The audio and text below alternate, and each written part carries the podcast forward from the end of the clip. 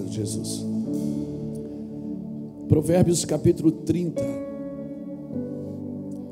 Oh, diz assim: Palavras de Agur, filho de Jaque, de Massá. Não é de Jaque, é de Jaque. E de Massá. Este homem disse a Itiel e a Ucal: Na verdade, que eu sou mais bruto do que ninguém, não tenho entendimento do homem, não aprendi a sabedoria, nem tenho conhecimento do santo. Quem subiu ao céu e desceu? Quem encerrou os ventos nos seus punhos? Quem amarrou as águas na sua roupa? Quem estabeleceu todas as extremidades da terra? Qual é o seu nome e qual é o nome do seu filho? Se é que o sabes, toda palavra de Deus é perfeita, escudo ele é para os que nele confiam. Toda palavra de Deus é perfeita escudo ele é, escudo ele é para os que nele confiam. Nada acrescentes às suas palavras, para que não te repreenda e seja achados e seja achado mentiroso. Duas coisas te peço, ó Senhor: não as negues a mim antes que eu morra. Afasta de mim a vaidade e a palavra mentirosa. Não me des nem a pobreza, nem a riqueza, mas dá-me só o pão que me é necessário, para que de fato eu não te negue e diga quem é o Senhor, ou empobrecendo, não venha a furtar e profane o nome do Senhor. Aleluia. Obrigado, Jesus, pela tua palavra trocando para miúdos, irmãos. Palavra do rei Agur. Dizendo o seguinte: olha, eu não sei Se ele fosse falar o nosso português, ele ia dizer assim: eu não sei falar direito, sou meio bruto, eu não tenho muito entendimento, mas uma coisa eu sei: a palavra de Deus é escudo para aqueles que nele confiam. Ele estava dizendo: eu não aprendi a sabedoria e nem tenho conhecimento do santo. Agur estava dizendo o seguinte: eu, o que eu vou falar para vocês não é baseado na minha intelectualidade, na minha sabedoria, mas eu, uma coisa eu sei, que a palavra de Deus é escudo para aquele que nele confia. Toda palavra de Deus é perfeita, e escudo ele é para aquele que nele confia. Irmãos, você não precisa ser inteligente, você não precisa ter estudado muito. Talvez a gente, às vezes a gente conversa com alguns irmãos, na sua simplicidade, eles dizem: Não, eu, eu, eu, eu sou humilde, eu sou simples, é, então eu vou falar o que eu penso. Irmão, você não precisa ter sido instruído teologicamente para saber que a palavra de Deus é perfeita para saber que Deus é escudo para aqueles que nele confiam. Você precisa levar isso a sério, porque o mundo só nos levará a sério se nós levarmos Deus a sério. O mundo só vai levar a igreja a sério se a igreja levar Deus a sério. Amém? E saber que é Deus, ter experiências com Deus, como disse o pastor Dinho aqui, você não precisa ter estudado muito para ter experiências com Deus, basta você estar em coma. Basta você ser dado como morto. Basta você estar disposto a chamar Deus para fazer o que Ele precisa fazer na sua vida. Às vezes as pessoas dizem assim: ó, rapaz, estou pagando um preço enorme para servir a Deus. Você já calculou, já contabilizou que preço seria para não servi-lo? Você acha que paga mais preço quem serve ou quem não serve? Porque nós contabilizamos, é como se Deus fosse culpado dos nossos sofrimentos. Irmão, se a sua vida não for sacrificial, ela é artificial. Ou você é um ser sacrificial, ou você é artificial. Tem alguns sacrifícios que, se você não passar por eles, você não vai ter experiências necessárias e adequadas para viver com Deus e entender o seu amor. É necessário ser ferido. Davi disse no Salmo 119, versículo está na Bíblia. Ele diz: Foi bom eu ser afligido, para que eu aprendesse a guardar os teus decretos. Então tem coisas que você não vai aprender com o livro na mão, você vai aprender na aflição, na angústia. Você vai aprender na perseguição, você vai aprender no meio das dificuldades. O caos é pedagógico. O sofrimento é pedagógico. As dificuldades são pedagógicas. Deus tem os seus meios de tocar os seus. Amém, irmãos? Louvado seja Deus. Então você cultua Deus para aprender a servir as pessoas. Você não cultua as pessoas para aprender a servir a Deus. A gente cultua Deus, e se eu cultuo a Deus, não tem como eu não aprender a servir as pessoas. Uma pessoa que cultua Deus e não sabe servir pessoas, não cultua Deus. Porque a natureza de Deus é servir. A natureza de Deus é amor. Uma pessoa que não cultua Deus não sabe servir gente. Agora, se você cultua Deus, Deus vai passar através de você e vai servir pessoas sim. Amém? E se você não quer Deus na sua vida, você não consegue ver Ele em você, certamente você não vai ver Deus em ninguém. Se você não conseguir ver Deus primeiro em você, você não vai conseguir ver Deus em ninguém. Por isso é necessário as experiências. Para quê? Porque eu tenho que dar a glória das minhas superações a Deus. E quando eu dou glória, por isso que eu sempre digo, eu li isso num livro de um rabino de 1460 e pouco. Ele viveu nessa época. Morreu jovem, mas ele deixou um ensinamento muito profundo para o rabinato. Ele disse: Olha, nenhum homem conhece a glória de Deus sem viver uma vida de superação. Então, todos os homens que vivem na glória de Deus, certamente superaram algumas coisas. Todas as mulheres que vivem na glória de Deus, viveram dificuldades, superaram dificuldades, passaram pelo caos. E esse é o momento. Ora você está em cima, ora você está embaixo. Uma árvore não dá fruto o ano inteiro. Amém? Você não vai estar no monte da alegria eh, todos os dias, vai ter vales de tristezas, e isso é pedagógico, isso é importante você passar por eles. Você vai se sentir só, você vai se sentir, ah, não vai se sentir amado, vai se sentir é, rejeitado, tudo isso, nem tudo isso que você sente faz parte do desprezo de alguém. Às vezes não é o desprezo de alguém, às vezes é o treinamento de Deus para que você possa viver num lugar livre. Amém? Porque só uma pessoa, um homem, que não ama nada nessa terra é um homem invencível. Uma mulher que não ama nada nessa terra é uma mulher invencível. Está pegando isso no seu espírito? Por favor, me ouça com o seu espírito. Uma pessoa que ama a Deus acima de todas as coisas, é uma pessoa invencível, porque não tem mais a ver com ela. As coisas que acontecem na vida dela não tem só a ver com ela. Você vai ler o livro de Abacuque, o livro de Abacuque é, é extraordinário, porque no capítulo 1, Abacuque está questionando a Deus, ele está dizendo: Senhor, por que tu me faz ver esses males? Por que tu me faz passar por essas dificuldades? Por que, Senhor? No capítulo 1 ele diz: Eu só vejo coisa, só vejo derrota. Eu olho para um lado, eu vejo problema, eu olho para o outro, eu vejo doença, eu olho para o outro, eu vejo pandemia, eu vejo caos, eu só vejo caos. Por que, Senhor? Tem um objetivo para você ver o caos mais do que os outros. Aí, se você ler o capítulo 1 de Abacuque, você vê Abacuque questionando a Deus. No capítulo 2 já é diferente. No capítulo 2 ele diz: Eu subirei a torre de vigília e ficarei lá.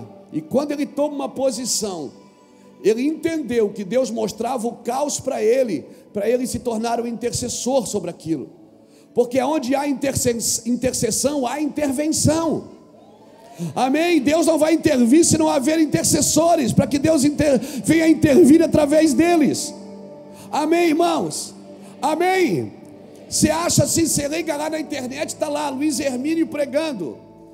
Tem vídeos lá com mais de 10 milhões de acessos. Você diz, meu Deus, que homem abençoado. Mas não, tem uma equipe de oração aqui nessa casa, intercedendo, me empurrando para frente. Tem gente pagando preço que não aparece na câmera. Tem gente ensinando nas salas. Tem gente chorando nos montes. Dizendo: Deus usa o meu pastor. Senhor, abençoa a nossa igreja. Quem aparece é o Luiz. Mas isso aqui não é trabalho de um homem, irmãos. É trabalho de uma família. É trabalho de uma equipe. Amém? Deus trabalha em conjunto, Deus é coletivo e nós precisamos de um coração coletivo para avançar.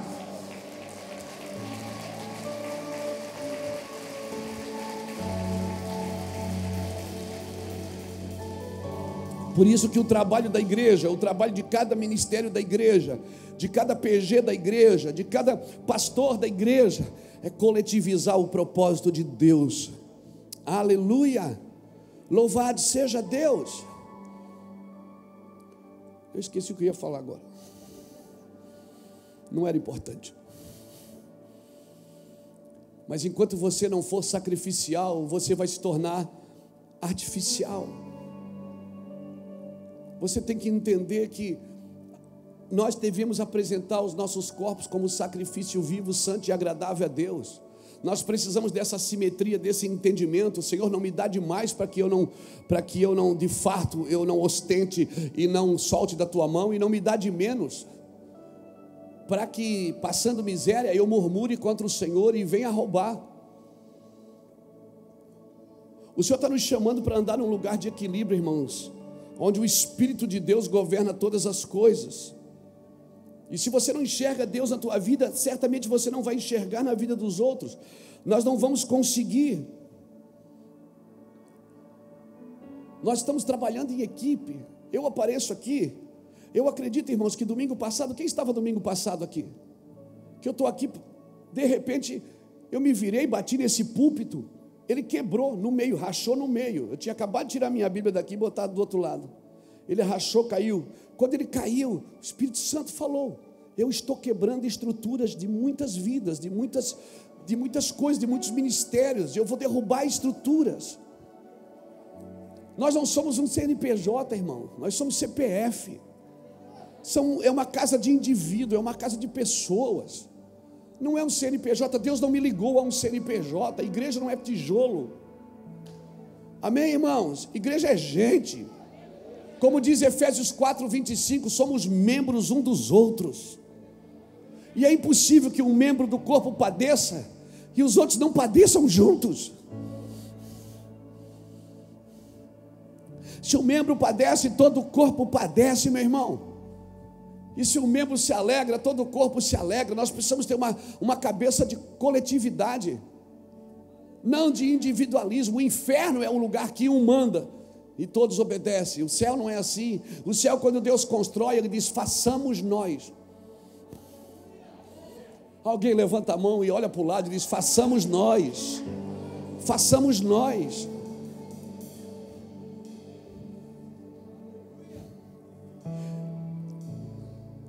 Deus não nos chamou por causa de um CNPJ, embora a gente precise ter, a gente está num país laico e a gente precisa prestar contas com o Estado das entradas, das saídas, pagamos impostos, temos que ter uma editora para publicar os livros, temos que ter outras coisas, temos que ser, somos uma instituição, mas a igreja não é isso, irmãos. A igreja, por isso que eu digo, eu sou do meu avô, eu sou de Jesus, irmão. Eu, eu, eu, eu, eu fundei o Mevan, eu e o pastor Lapa começamos juntos há 20 anos atrás, mas eu não sou patrimônio do Mevan. Se o Mevan me atrapalhar, até eu saio dele.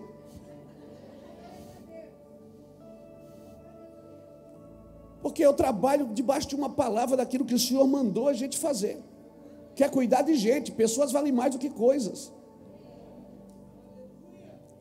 A palavra de Deus, irmãos, ela é perfeita. Nós somos chamados para a palavra de Deus. Amém? Eu não vivo para guardar, para proteger, porque se Deus precisa de proteção, Ele não é Deus.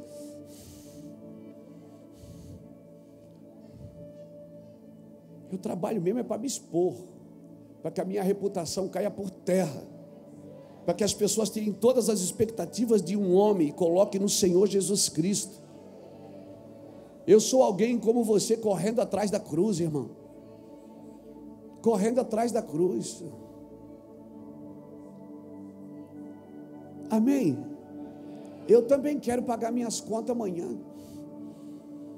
Eu também quero. Eu também quero descansar. Daqui a pouco acaba o culto, eu também quero comer. Estou aberto a convites. Não, estou brincando. Estou brincando. Nós precisamos. Por que, que eu estou falando isso? Porque, irmão, a igreja está entrando num lugar, a igreja que eu digo, a igreja do Senhor Jesus no mundo, ela está entrando num lugar de entendimento, ela precisa entender a sua coletividade, ela precisa entender que a ousadia não ofusca a humildade. A igreja precisa avançar, ela precisa tocar nas regiões celestiais, ela precisa se envolver, ela precisa dar a sua opinião, ela precisa tomar o seu lugar, ela precisa dizer: não, isso está errado, isso está certo. Mas se eu disser que está errado, pastor, as pessoas vão embora, não tem problema. Porque se é eu que atraio as pessoas, é eu que tenho que alimentá-las. E se eu tiver que alimentá-las, eu vou ter que inventar uma moda todo final de semana para segurar as pessoas aqui. Porque se não é o Evangelho que trouxe você a essa casa, se não é Jesus Cristo que trouxe você, se não é o Evangelho da cruz, toda semana a gente vai precisar fazer alguma coisa, irmão. Vai ter que dar língua de soga, balão, vai ter que prometer alguma coisa, vai ter que dizer que está vendo um anjo quando não tem anjo. Para segurar as pessoas, nós não vamos criar fantasias espiritualistas. Amém? Nós vamos trabalhar para fundamentar as pessoas no Evangelho de Jesus, através do ensino, através do discipulado agora através do amor. Porque uma igreja que sabe muito, mas não ama, ela se torna cética. Amém? Não adianta ela saber muito, ela tem que amar. Deus nos chamou para cuidar de gente, Deus nos chamou para investir em gente, para chorar com gente, Deus nos chamou para comer com gente. Ó, falando de comida de novo. Amém? Então nós precisamos, a gente tem sempre uma opinião para a igreja. Eu concordo, eu não concordo. Irmãos, a igreja vive a sua fase, mas passa os céus e passa a terra. Amém. Sempre teve situações e a igreja sempre esteve lá. A igreja já teve cheia, a igreja já teve vazia, a igreja já teve em Roma, a igreja já teve na Grécia, a igreja já teve nas regiões celestiais. A igreja sempre existiu e ela sempre vai existir até a volta de Jesus. Amém. Graças a Deus. Então, não vamos mais contabilizar o preço de seguir Jesus. Rapaz, estou seguindo Jesus, é um preço caro. Nós já contabilizamos o preço de não segui-lo. Você já parou para contabilizar o preço de não seguir Jesus? Você imagina uma pessoa que não tem Jesus? Eu não sei como, como seria isso. Nós estamos há 25 anos servindo a Cristo na nossa casa. Eu não sei mais passar um dia sem buscar Deus. Eu não sei, mas alguém pode dizer: ah, mas isso aí já virou costume. Então é um bom costume. Mas eu não sei sentar na mesa sem orar pelo almoço, sem agradecer pela comida. Eu não sei pegar uma camisa no guarda-roupa, me olhar e dizer assim: meu Deus, obrigado, Jesus. Estou vestido. Botar a mão no bolso e Deus, eu tenho um dinheiro, aleluia. Vou até dar de oferta hoje de poder pedir uma comida e ter para comer, de poder alguém pedir uma ajuda e você ter para ajudar. Isso é motivo de gratidão. E se tem uma palavra que, que enche o coração da minha esposa e da a boca dela é gratidão. Tudo que ainda se fala é gratidão. Tudo tem gratidão no meio. Então nós temos para fazer, irmãos. Coisa boa você ter para abençoar, para dar. Então a gente está contabilizando demais. Ah, porque servir a Jesus é uma luta, é um preço alto. E não segui-lo. Seria um preço muito mais caro, irmãos. Amém? Aleluia. Mas tem muitos problemas entre a gente. Irmão, onde tem gente tem problema. Quem aqui tem problema com outra pessoa? Não levanta a mão, não levanta. Não vai, vai faltar mão aqui. Quem aqui tem problema com um parente? Com o vizinho? Com o cônjuge? Não, com o cônjuge. Quem aqui? Todo mundo tem problema, não tem gente que tem problema. Quer acabar com o problema da igreja? Manda todo mundo embora e pega para as cadeiras. Onde tem pessoas tem problemas. E o qual é o nosso problema? Porque a gente sempre acha que o problema está com o outro. Os problemas, guarda isso no teu coração. Os problemas que temos entre nós nada mais é do que os problemas que temos em nós. Está na Bíblia? É claro. Tiago capítulo 4, versículo 1 diz assim: De onde vêm as guerras e as contendas entre vós? Não vem disto dos prazeres que nos vossos membros guerreiam? Aonde vem as contendas entre vós? Vem dos prazeres que entre vós, que dentro de vós guerreiam. Sabia que ter a razão sempre é prazer? Não é bom ganhar uma briga? Levanta a mão aí, meu irmão. Não é bom você entrar numa discussão e ganhar? Não é bom? É bom ou não é? Isso é um prazer que você tem. Por isso você gosta de uma treta. Por quê? Porque você gosta de ganhar a briga. Já que não faz academia,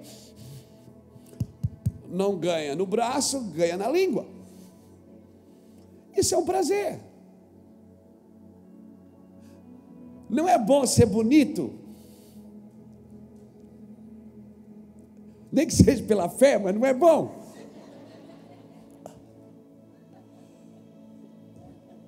Deus, irmão, que é pela fé. Aleluia. Glória a Deus. Mas fala a verdade, Deus podia ter feito rico em vez de bonito. É ou não é? Então, querido, é tão fácil viver. Irmãos, quem mais complica a vida somos nós. Nós complicamos, a gente torna as coisas difíceis. Como o Reuel estava cantando aqui. Jesus, quão simples tu és. Jesus é simples. Servir a Deus é muito fácil, Fernando. É muito gostoso, é só cada um assumir a sua culpa e assumir a sua responsabilidade. É cada um dizer: Fui eu, Senhor. Quando os doze discípulos estavam na mesa com Jesus, Jesus disse: Um de vocês vai me trair. Ninguém disse: É ele, é ele. Todos eles disseram: Por acaso sou eu, Senhor? Porque quando você está na mesa com Jesus, não importa que fosse você, você ainda pode ser perdoado. Você ainda pode ser restaurado, se você assumir isso. Você está me entendendo? Na presença de Jesus, irmãos, você não transfere responsabilidade. Na presença de Jesus, você não mostra o problema dos outros para ofuscar o seu, para tirar o seu da luz. Na presença de Jesus, você assume as suas dificuldades. Eu estou lendo um texto de um homem que diz: Olha, dos mais brutos eu sou. Ele disse: Eu não busquei sabedoria, eu não busquei entendimento. Ele estava dizendo o seguinte: Eu não estudei para saber o que eu sei. Mas eu digo para vocês uma coisa: a palavra de Deus é perfeita, e Ele é um escudo para todos aqueles que nele se refugiam. Deus é um escudo. Deus não disse para Abraão no capítulo 15 de Gênesis, ele não disse: Abraão, eu vou te dar um escudo. Não, ele disse: Abraão, eu sou o teu escudo. Eu sou a tua defesa, eu sou o teu ataque, eu sou a tua cura. Então nós precisamos entender isso, irmãos. Por isso a sua vida precisa estar na eternidade. Ah, o seu coração precisa estar ligado na eternidade. Porque se a morte bater na sua casa, se a morte, a dificuldade, a falência, a necessidade, o desespero bater na sua porta. Irmãos, o que vai garantir você de pé, aonde está firmado o seu coração, aonde está ligada a sua crença, em quem realmente você acredita. E é isso que Deus está movendo nesses dias. Por isso, o homem que não deseja nada dessa vida é um homem invencível. Um homem que não deseja nada dessa vida é um homem invencível. Você não vai ser reconhecido pelos céus, por Deus, até que você vença as suas guerras. A graça te deu essa oportunidade. Você entra pela graça para viver as suas guerras. Não fuja delas, enfrente-as. Não adianta, se você sai de um relacionamento para outro, você leva as suas batalhas juntos. Se não adianta mudar de cidade, não adianta mudar de igreja, não adianta mudar até que você mude aqui dentro a sua consciência e você mude a sua crença. Mudando a sua crença, você vai mudar o seu vocabulário. Mudando o seu vocabulário, você vai mudar as suas ações. Amém, irmãos? Nós precisamos de uma mudança de paradigma, de uma mudança de entendimento. A igreja precisa acordar para se reposicionar. Josué só foi reconhecido no capítulo 4 de Josué, quando o povo reconheceu que, assim como Deus foi com Moisés, também foi com, seria com Josué. Depois que Josué venceu algumas batalhas, algumas, algumas coisas que Deus mandou fazer e ele fez e, ele, e deu certo. Então, irmãos, nós já tivemos na igreja os dias de início, já tivemos os dias de trevas, os dias de crescimento, já tivemos as visitações, né, avivamentos, temos as histórias do avivamento para contar, e eu acredito que vamos viver outro avivamento antes, porque para mim, o avivamento de Pentecostes e o avivamento da chegada de Cristo, da volta de Jesus, tudo que acontece nesse termo, nesse meio tempo, de Pentecostes, de Atos 2 até a volta de Cristo, tudo é reavivamento, porque esses dois são selos de avivamento. Eu acredito, irmãos, que nós vamos viver coisas sobrenaturais. Agora nós precisamos nos posicionar. Não é só mais uma oração, não é só mais uma reza, não é só mais uma busca, mas é uma vida constante, é um cotidiano.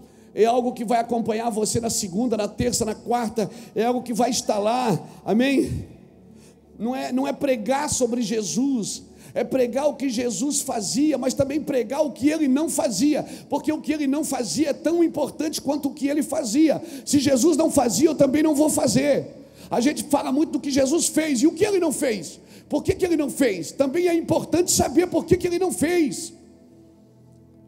Para que a igreja não faça coisas que Jesus não mandou fazer. E aí nós vamos perdendo tempo. Amém. Então, duas coisas estragam uma geração: a necessidade e o excesso. Por isso, Agur, aqui foi muito feliz quando ele disse: Senhor, não me dá demais, para que de fato eu não te negue, e não me dá de menos, para que na falta eu murmure contra ti. Me dá o pão de cada dia. Jesus me ensinou a orar isso. Agur ele não viveu na época de Jesus. Jesus me ensinou a orar isso, Pai nosso que estás no céu, santificado seja o teu nome, venha a nós o teu reino, seja feita a tua vontade, aqui na terra como no céu. O pão nosso de cada dia nos dai hoje. Você já viu que você não sofre pelo básico, você sofre sempre pelo supérfluo. O básico não faz você sofrer. Sabe por que, que sofremos? Porque temos mais do que precisamos. Obrigado pelo seu amém tão evangélico. Nós sofremos porque nós temos mais do que precisamos e buscamos mais do que precisamos. Está errado você ter? Claro que não está, querido. O errado está quando isso controla a sua vida, controla a sua busca, controla as suas decisões. Amém? Você tem mais do que precisa vai me dizer que você não escolheu, não levou pelo menos uns 5, 10 minutos para escolher a roupa que você viria aqui hoje?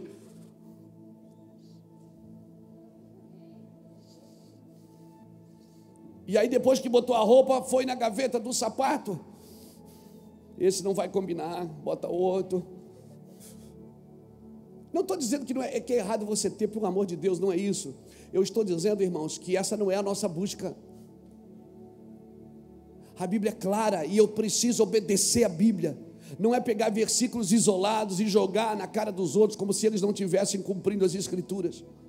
Quando a Bíblia diz: Buscai primeiro o reino dos céus e as outras coisas te serão acrescentadas, isso é uma verdade que precisa ser observada pela igreja. Busca primeiro o reino dos céus e as outras coisas te serão acrescentadas. Agora, se eu vou buscar as outras coisas, não significa que o reino dos céus vai ser acrescentado em mim, porque o reino dos céus não, não é acrescentado em quem corre atrás de coisas. As coisas é que são acrescentadas daqueles que estão vivendo o reino de Deus. E o pior, eu já sei disso, Marcão. Eu já sei disso mas parece que no, no, no, no cotidiano eu esqueço.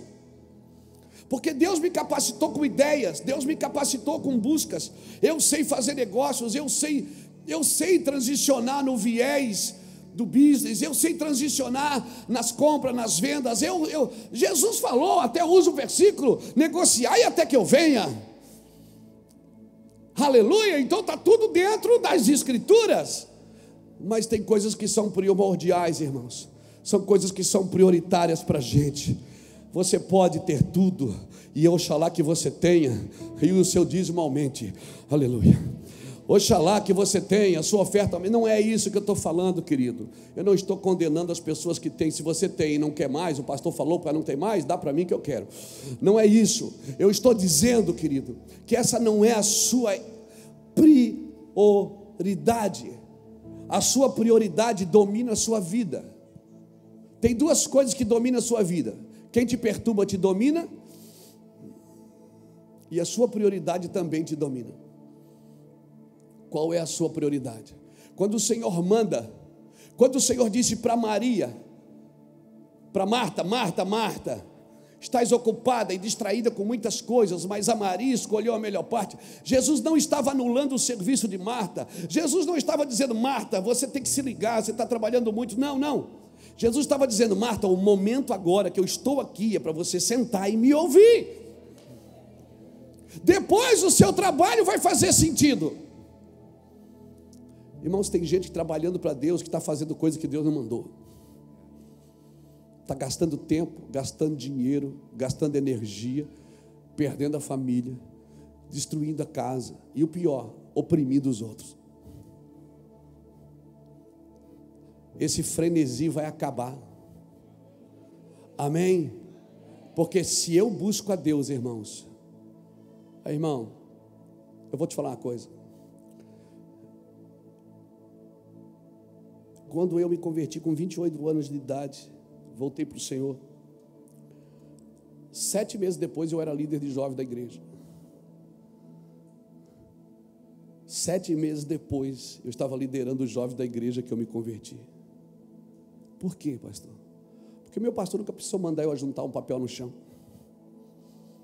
É a igreja que eu congrego, como é que ela ia ficar suja? Meu pastor nunca, eu olhava para o copo dele e acabava a água, eu já saía correndo. Tinha hora que eu até atrapalhava ele. A vontade de fazer algo por alguém que me socorreu. E só o que eu podia dar naquela época era um copo de água.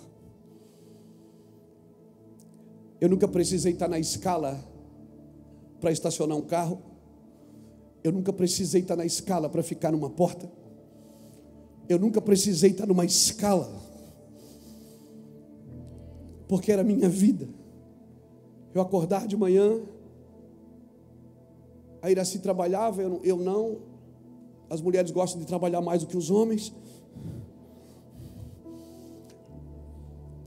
E eu acordar de manhã, eu sentava lá na casa do pastor, ficava lá, pastor. Pastor Davi, eu sentava no, no meio fio da calçada. Ele acordava, abria a porta, eu estava sentado lá. Eu disse, ô Luiz, está aí. Eu digo, estou, é eu mesmo. Tudo bem? Eu digo, tudo bem. Já tomou café? Eu digo, é. Ventra. Aí entrava, sentava, ele abria a Bíblia e eu ficava lá doidão.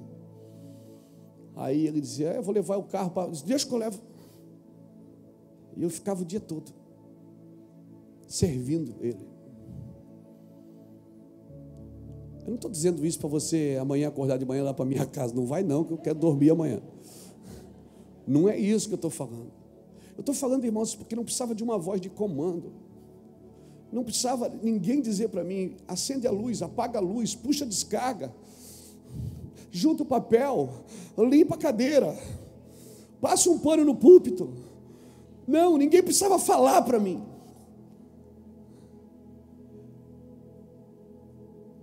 E eu não estou falando isso, ah, isso não tem a ver só com a congregação, isso tem a ver com a vida.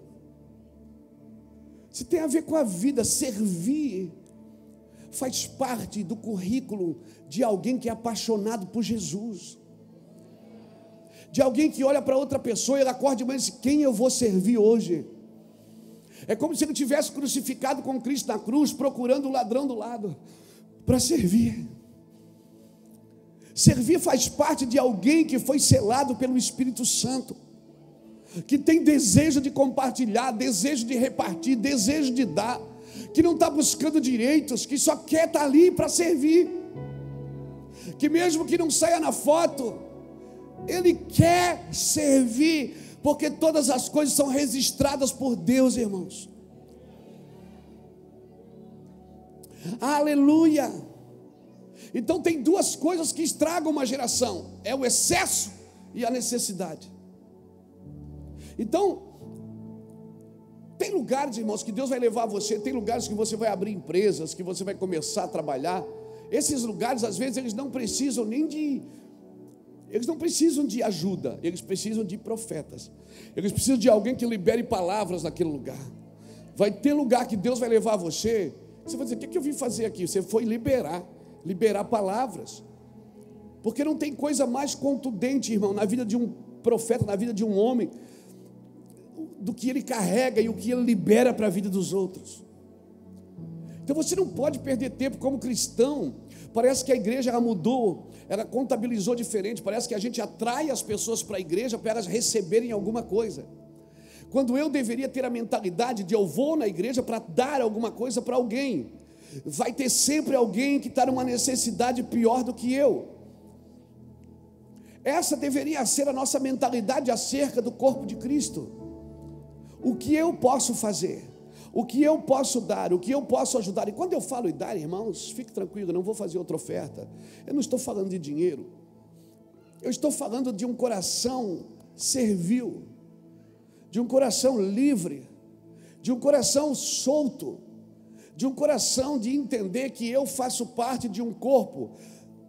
Porém, tudo que faz parte da minha vida faz parte deste corpo. Então, irmãos, entender que esses calendários que Deus criou para mim caminhar neles, essas agendas de Deus, elas têm um propósito, e eu preciso correr em direção a esse propósito. Assim, quando, quando Jesus nasceu, Jesus nasceu, e, e se você ler Marcos, é, Mateus capítulo 4, versículo 13 ao 15, você vai ver que tem um texto lá que está escrito assim: e isso aconteceu para que se cumprisse. E se você ler Mateus, do capítulo 1 ao capítulo 4, por oito vezes você vai ver a expressão: e isto aconteceu para que se cumprisse o que fora dito. E isto aconteceu para que se cumprisse o que fora dito. O próprio Jesus, que pisou nesta terra, ele pisou nesta terra para que se cumprisse o que fora dito por Isaías, por Jeremias, por Ezequiel, por Daniel, por Davi, por, por Adão. O que foi dito pelos homens. Então, o Jesus nasceu com um propósito para cumprimento de algo que Deus havia falado. Então, o meu trabalho é cumprir algo que já fora dito por Deus. E por isso eu não posso me distrair, por isso que eu tenho que ter prioridade. Enquanto o pastor Dinho falava aqui, Deus teve que me colocar numa cama e me colocar e me permitir viver em coma por 53 dias para que eu entendesse hoje coisas que eu não entendo. Eu conheço a vida do Dinho. O Dinho é um homem muito próspero, muito abençoador, muito abençoado. Tem uma igreja linda. Está no ministério em tempo integral há pouco tempo. Sempre trabalhou. Foi superintendente da fiscalização de todo o estado do Mato Grosso do Sul. Eu conheço o Dinho, conheço a casa dele. Nós já fizemos viagens para Israel junto. Conheço o coração dele, um homem próximo. Mas se eu perguntasse agora, Dinho, o que você espera da vida daqui por diante, depois de ter saído de coma, de uma UTI, já com um dia marcado para morrer? Espera o quê? Nada. Eu não quero mais nada. Então, às vezes, Deus tem que permitir a gente. Já não queria muito, né? Agora não quer mais nada. Às vezes, Deus tem que permitir a gente chegar em alguns lugares, irmãos, para a gente valorizar a vida. E, e tem uma coisa: se você valoriza a tua vida, você vai valorizar a vida dos outros. Porque a Bíblia diz: amai o próximo como? A ti mesmo. E se você se ama, você tem um padrão para amar os outros. Amém? Uma pessoa que não gosta da sua vida, que ela não gosta, está sempre insatisfeita com o que tem, com o que faz, com o que é, como que essa pessoa vai amar a vida dos outros? Quando ela se aproxima de alguém, não é por amor, é por inveja. Não é por amor, é por interesse pessoal. Agora, quem ama a sua vida pode morar numa favela, irmão, e pode trabalhar numa mansão, não tem problema se ela ama a sua vida. Amém? Ela não vai desejar nada o que Deus não deu a ela. Por isso nós precisamos de um batismo de amor próprio, de entender quem somos do corpo de Cristo. Aleluia! E é isso que o cristianismo faz com você. É isso que o cristianismo faz comigo. O evangelho não atrai pessoas para a igreja para elas enriquecerem. O evangelho atrai pessoas para a igreja para elas saberem quem elas são em Deus.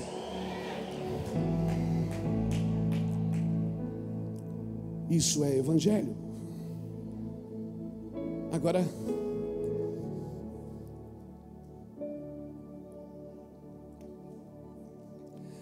não tem como não prosperar. Não tem como não transbordar. Não tem. Não tem como viver milagres, porque milagre não é ganhar 20 mil reais por mês, é ganhar dois e viver como quem ganha 20. Ó, oh, tem alguém que ganha dois e vive como quem ganha 20. Porque a busca, não tem que buscar para ter mais. Irmão, a busca não é para ter mais, a busca é para entender mais.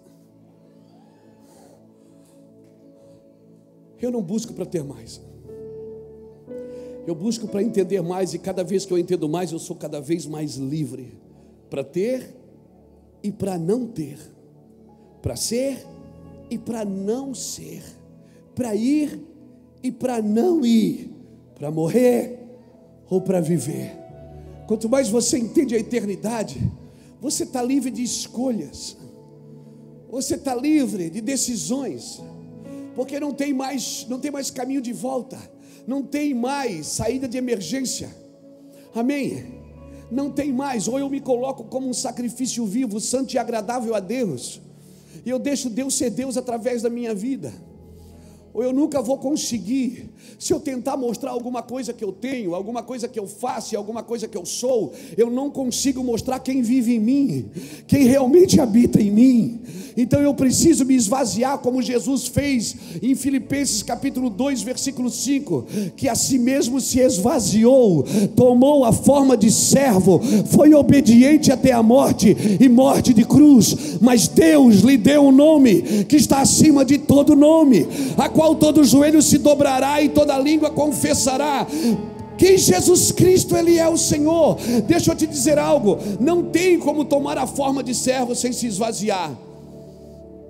E não tem como se esvaziar sem tomar a forma de servo.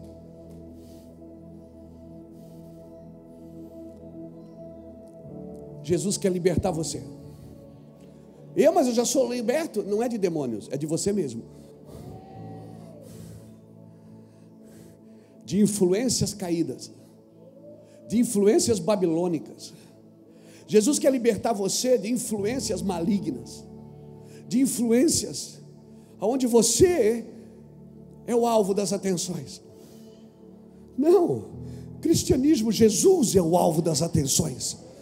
Cristo é o alvo das atenções. Um só Deus, um só batismo, um só Cristo, um só Senhor. Ele é tudo em todos, só Ele é Deus. Isso é cristianismo. Aleluia. Eu estou sendo claro, irmãos. Glória a Jesus. Jesus quer libertar Luiz Hermínio de Luiz Hermínio.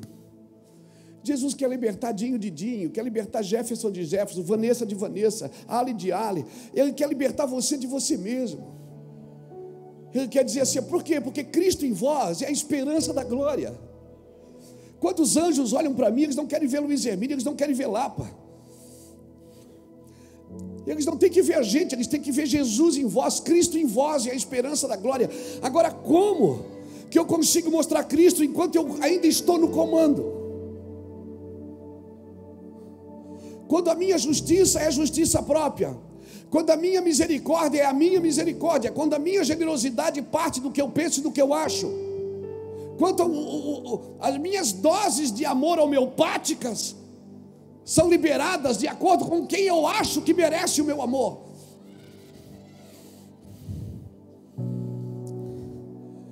Aleluia. Eu preciso ser livre de mim para poder servir a Cristo. Eu preciso ser livre de mim para poder manifestar a Cristo, Fernando. Eu preciso ser livre de mim é, o diabo não é o diabo, o diabo já foi vencido na cruz.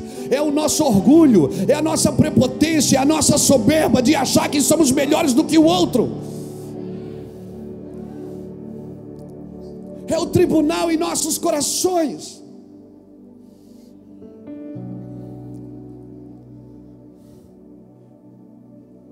Que me ensina que o verdadeiro jejum é tirar de mim o estender de dedo, o falar iniquamente, e quando eu ver o nu, eu cubro o nu. Isso é cristianismo. E não tem outro, não adianta. Pode ter outra igreja, pode ter outra denominação, mas cristianismo não tem outro. Cristo em vós é a esperança da glória, mas nada interessa. Por isso eu preciso me esvaziar. E a Gúria, ele disse: Eu não sou sábio, eu sou bruto. Eu não sei falar direito, eu não busquei sabedoria. Mas uma coisa eu sei: que a palavra de Deus é perfeita e Ele é escudo para todos aqueles que nele se refugiam.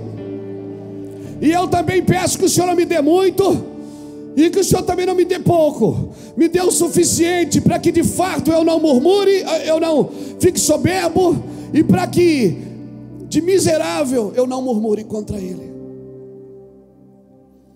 Isso é cristianismo. Eu estou aqui para cumprir o que me fora dito. Deus me chamou para cumprir algo. Tenho uma tarefa para você. Ela está na mão do Senhor. Quem vai te dar ela não é Luiz Hermínio. Eu posso te dar um serviço, dizer, olha, você não pode fazer isso para mim. Você não pode, o serviço eu posso te dar, tá? Mas a o propósito não. Quem te dá o propósito é Ele, que habita em você.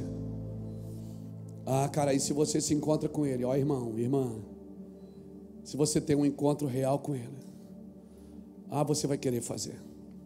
Você não vai esperar outros. Você vai querer fazer, você, você vai querer fazer. Se tiver só você e ele, você e ele ainda são a maioria. Se não tiver ninguém para ajudar, você vai fazer. E às vezes Deus te deixa sozinho. Para quê? Para você contar só com Ele. Para não contar com mais ninguém. Para não contar com a ajuda de ninguém, com o conselho de ninguém, com a oferta de ninguém. Por quê, pastor? Porque Deus quer tratar de você. É você e Deus. Cristo em vós e a esperança da glória. Então eu oro para que nos próximos dias venha sobre nós um silêncio renovador. Amém. Que a gente entenda o propósito de Deus e como Jesus a gente possa dizer: Eu estou vivendo para cumprir. E a Bíblia diz que Jesus diz em Lucas, não, Mateus capítulo 5, versículo 17: Ele diz: Não pense que eu vim revogar a lei e os profetas, não, eu vim cumpri-los. O que eles falaram, eu vou fazer. Eles eram a profecia, eu sou o resultado dela. Ele disse: Eu vou cumprir. E ele pôde cumprir por quê? Porque primeiro ele sabia o que estava escrito. Segundo, ele mesmo criava situações favoráveis ao cumprimento, ou seja, ele facilitava as coisas. Se Deus quer me matar, eu não vou fugir da morte. Se Deus quer me confrontar, eu não vou fugir do confronto. Se Deus quer, se Deus quer tocar naquilo que eu mais amo, que talvez seja a sua reputação, seja o seu nome,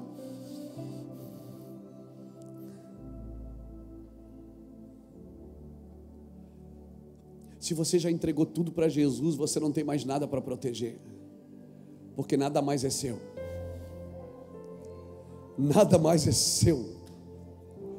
Sabe por que você está tentando segurar as coisas? Porque você ainda se sente dono disso.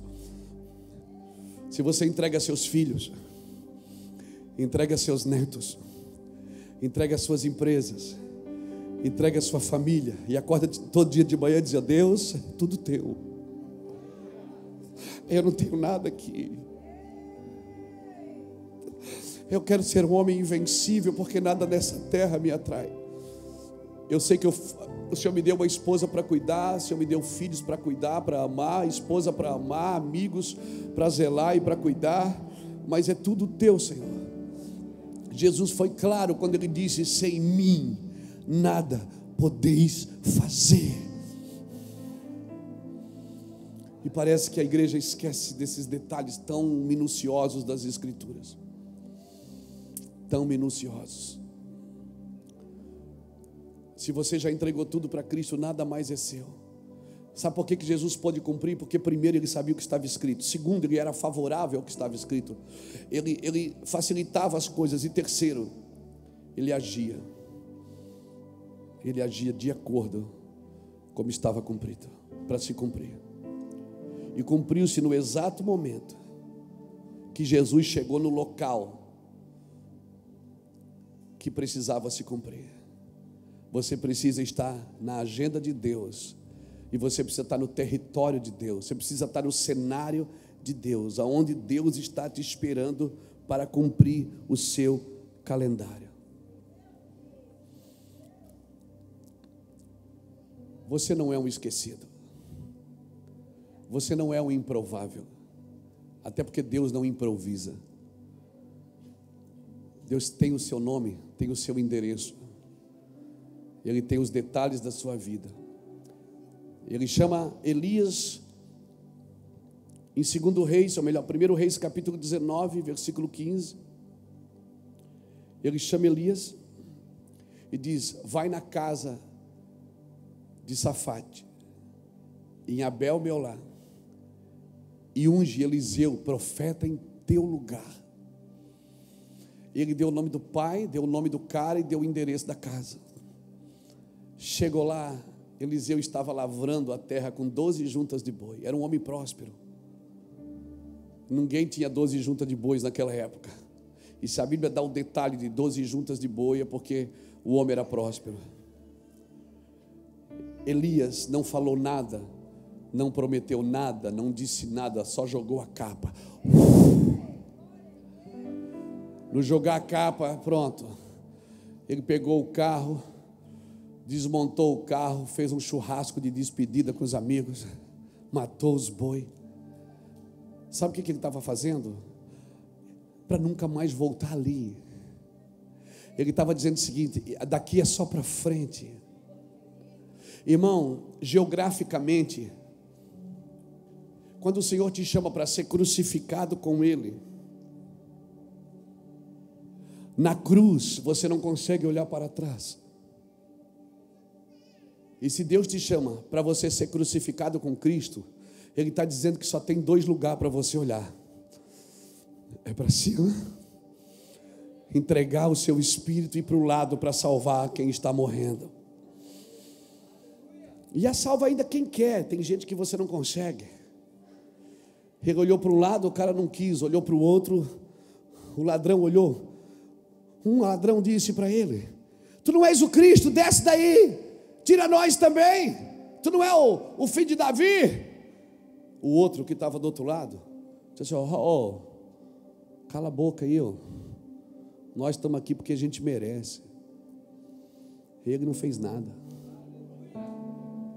E aquele homem diz assim: Senhor, lembra-te de mim quando entrares no teu reino. Aquele outro ladrão, Jesus nem respondeu, porque Jesus não responde quem quer descer da cruz, ele responde quem quer entrar no reino. Quem vive murmurando e reclamando da sua cruz, Jesus não dá ouvido. É porque não entendeu o propósito do cristianismo. Está chorando por uma riqueza que não veio, por uma posição que não veio, por uma unção que não veio. Está reclamando, dizendo porque o Senhor dá para ele e não dá para mim, está reclamando. É aquele filho mais velho que está em casa e não entendeu que ele é dono do cabrito, que ele poderia matar o cabrito e comer, mas não. Ele não entendeu que ele é herdeiro. Nessa noite, irmãos, eu quero despertar você para ser livre de você mesmo. Faça uma campanha de oração contra você. Por favor. Vamos, vamos fazer isso? Vamos, vamos. Vamos, vamos, vamos. Fazer uma campanha de oração e jejum contra a gente. Dizer, Deus, arranca de mim tudo que não te glorifica. Se prepara. Você pode perder o namorado. Você pode perder a namorada. O casamento não, porque aí Jesus te deu, você tem que carregar mesmo, meu filho, minha filha. Não tem negócio, não. É. Mas você está afim mesmo de dizer assim a Jesus: arranca de mim tudo que não te glorifica. Essa camisa do Flamengo vai tirar depois, entendeu? Quando a gente quer ser livre da gente, irmão, isso é uma batalha diária. Você não consegue servir a Deus do seu jeito. Você vai cansar, você vai frustrar e você vai desviar. Você vai sair da igreja e vai sempre culpar alguém por isso. E na realidade é porque você não morreu o suficiente para entender o que Jesus queria com você. Deus só usa homem morto. Deus só usa homem chorão. É? Deus só usa gente que está disposto a jogar sua vida no chão e dizer assim: Eu reconheço Deus. Quando Isaías viu a glória e disse: Eu sou um pecador, ele disse: Espera que eu já tiro o teu pecado. Foi lá no altar, pegou uma brasa e passou assim na boca. E disse: Foram tirados teus pecados e já convocou, disse: Eu estou precisando de um missionário, quem enviarei? Isaías disse: Eu, manda eu. O Senhor disse: É tu mesmo, vai. Daquele dia em diante, Isaías, que era primo do rei Uzias, que tinha uma concepção do palácio, agora ele começou a ser o profeta messiânico, ele começou a ter revelações de Jesus, e ninguém deixa claro Jesus como Isaías. Isaías deixa claro Jesus, o próprio Jesus repete as palavras de Isaías em Lucas capítulo 4, 18, quando ele diz: O Espírito do Senhor está sobre mim, pois que me ungiu para pregar o Evangelho, as boas novas aos pobres, levantar os cativos, libertar os cativos. Oh meu Deus, eu e você, irmãos, precisamos entrar no cenário de Deus, vamos fazer uma campanha de oração e jejum. Senhor, me livra de mim mesmo. Eu duvido você concordar com isso. Começa amanhã, me livra de mim mesmo. Quantos dias você decide? Você que vai saber quantos dias você precisa para se livrar de você.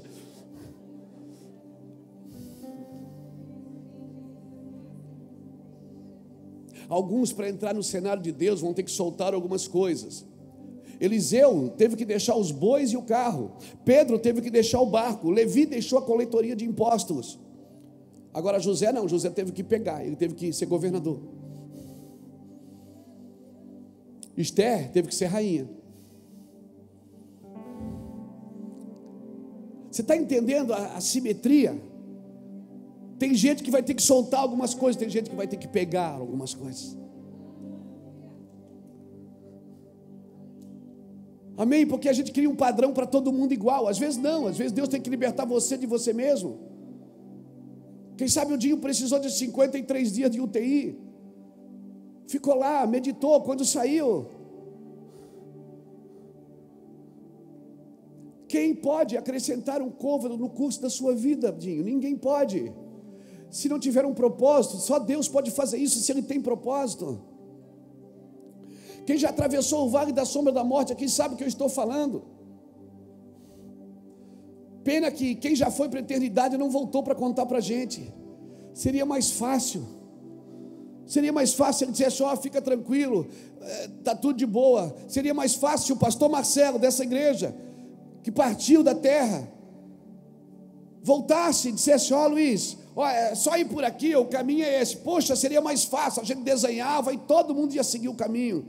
Mas não, não é assim que Deus faz, irmãos. O mistério da morte ainda é um mistério, por isso que todo mundo foge dela. Mas a Bíblia diz que aquele que está vivo nunca morrerá. Eu ainda trato a morte como um mistério, porque eu não leio as Escrituras, que diz que se eu estou vivo eu nunca vou morrer. Eu vou só partir por um tempo, mas a gente vai se encontrar de novo é que eu trato a morte como uma, uma despedida eterna.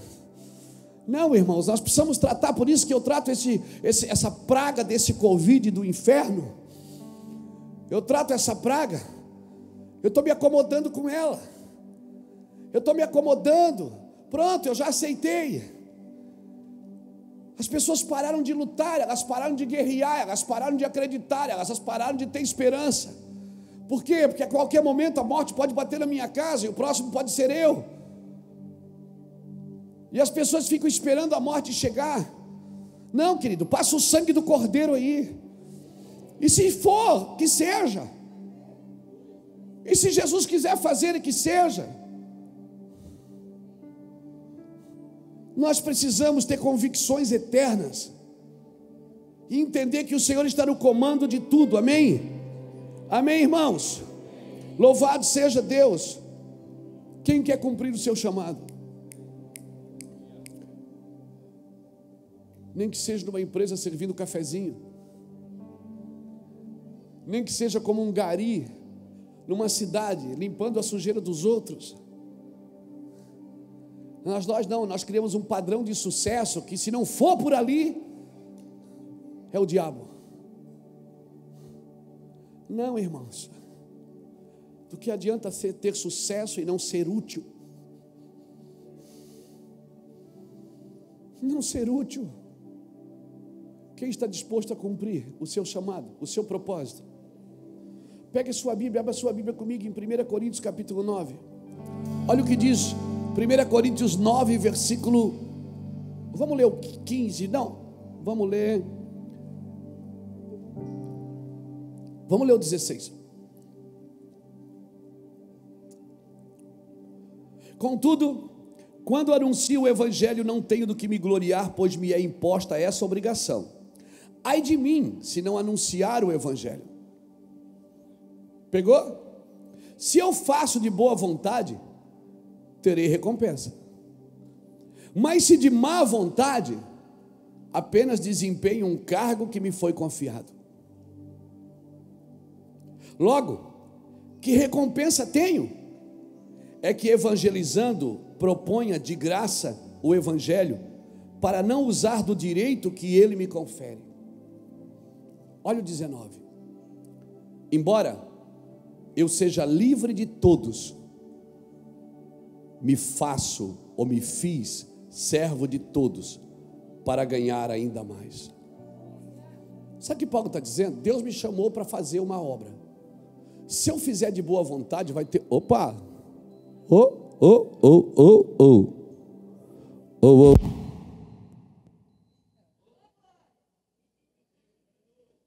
Aleluia. Não é hoje o arrebatamento, calma. Aleluia. Aleluia. Aham, uhum, aham. Uhum. Isso é mudança de fase.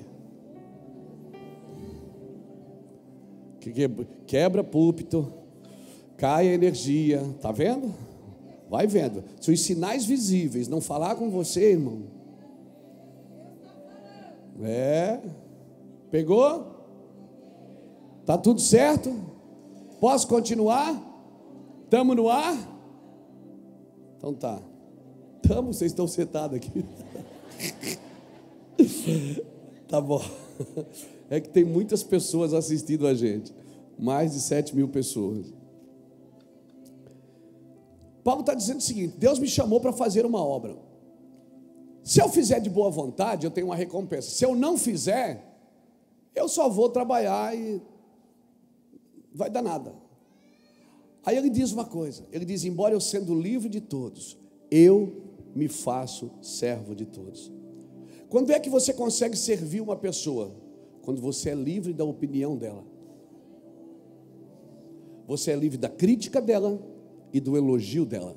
Porque se você não é livre, você só vai servir quem te trata bem. Você não vai servir quem te critica e quem se opõe a você. Paulo disse: Eu sou livre de todos para me fazer servo de todos.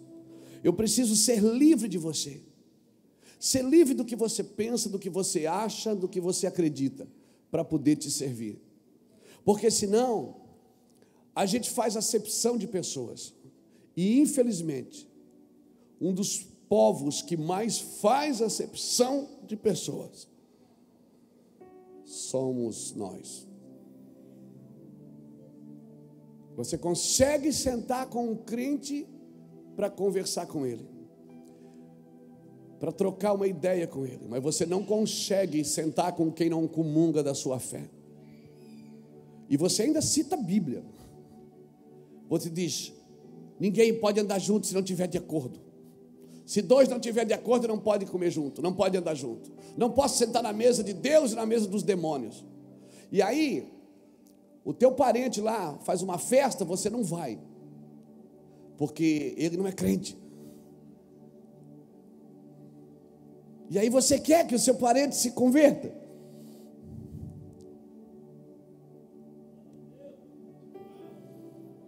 Você não vai na festa dele porque tem cerveja porque eles bebem. E você é crente. Não, irmão, sou separado. Não, você é. Não, deixa quieto. Querido, por isso que Jesus comia na casa dos outros, ele dizia assim: ó, ele tem demônios. Se ele soubesse quem é esse cara aí, ele não sentava aí para comer.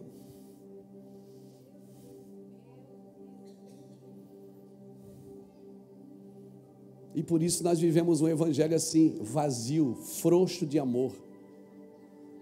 O evangelho de muita teoria e pouca prática. O evangelho do estender de dedo, mas não tem o estender da mão. O evangelho que se Jesus voltasse hoje, nós crucificaríamos de novo, porque certamente ele ia fazer coisas que não estavam na nossa, no nosso regime interno. Se Jesus entrasse de novo, talvez nós o crucificaria de novo, por quê? Porque Jesus não está de acordo com a nossa teologia, e nós achamos que Deus leu nossos livros de teologia para se comportar como nós achamos que ele deve se comportar. Nós estamos aqui, irmãos. Vamos aprender, vamos estudar. Nós temos cursos bons aqui na igreja. Temos ensinado as pessoas. Tem cursos eu que eu assisto de nossos pastores, de nossos líderes, que eles pregam chorando. Eu já gravei curso aqui, aqui, sentado aí, onde você está. Com a igreja vazia, gravando cursos para o meu Van Legacy, gravando cursos aqui no meu Van Academy, que a gente teve que parar da glória de Deus invadir o, o, o, o estúdio, de o câmera não conseguir se segurar, porque nós tocamos em alguns assuntos de amor. Comece a falar de amor com os outros, o ódio por eles vai passar.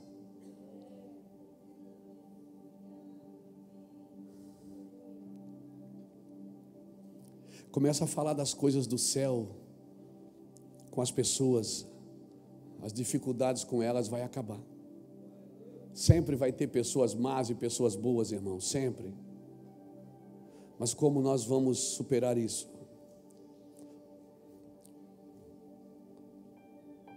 Como nós vamos viver isso? Sendo bom só para quem é bom e sendo mal para os maus? Não, eu não estou aqui para pregar o Evangelho para você. Um Evangelho teórico que não ensina você a ter o mesmo coração de Cristo. Geazi e Eliseu estavam hospedados na casa de uma mulher. Eu vou parar aqui. E o filho da mulher morreu. Você lembra dessa história? Lembra? A mulher foi no encontro dos dois, lembra? Que a mulher foi no encontro dos dois, disse: Meu filho morreu, está lá. Eliseu tirou o bordão, pegou o bordão, deu na mão de Geazi e disse: Vai lá e põe o bordão sobre o menino. Aí pegou o bordão, botou sobre o menino.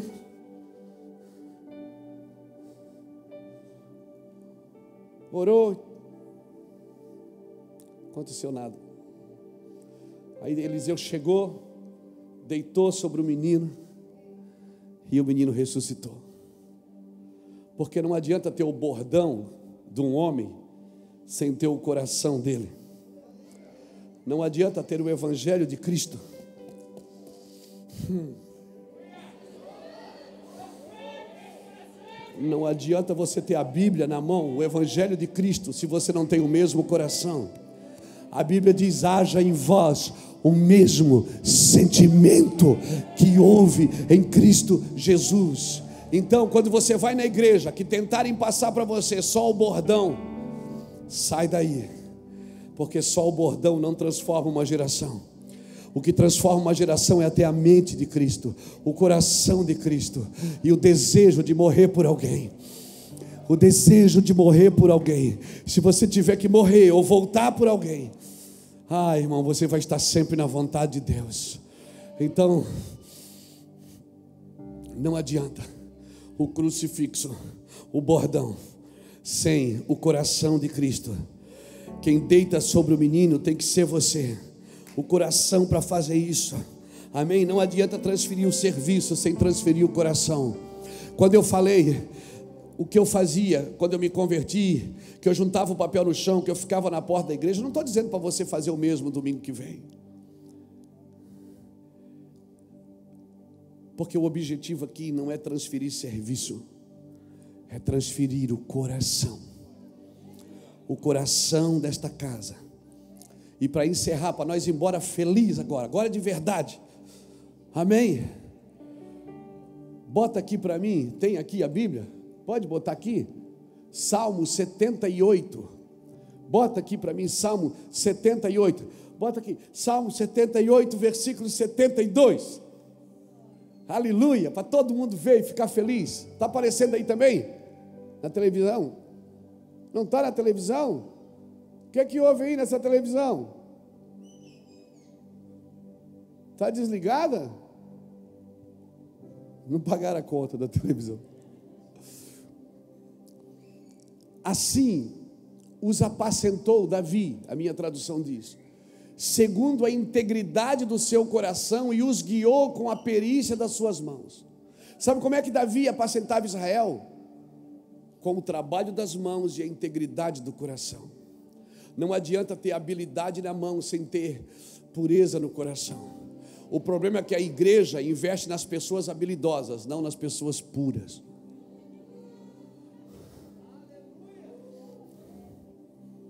Não adianta ter serviço bem feito se o coração não for o mesmo.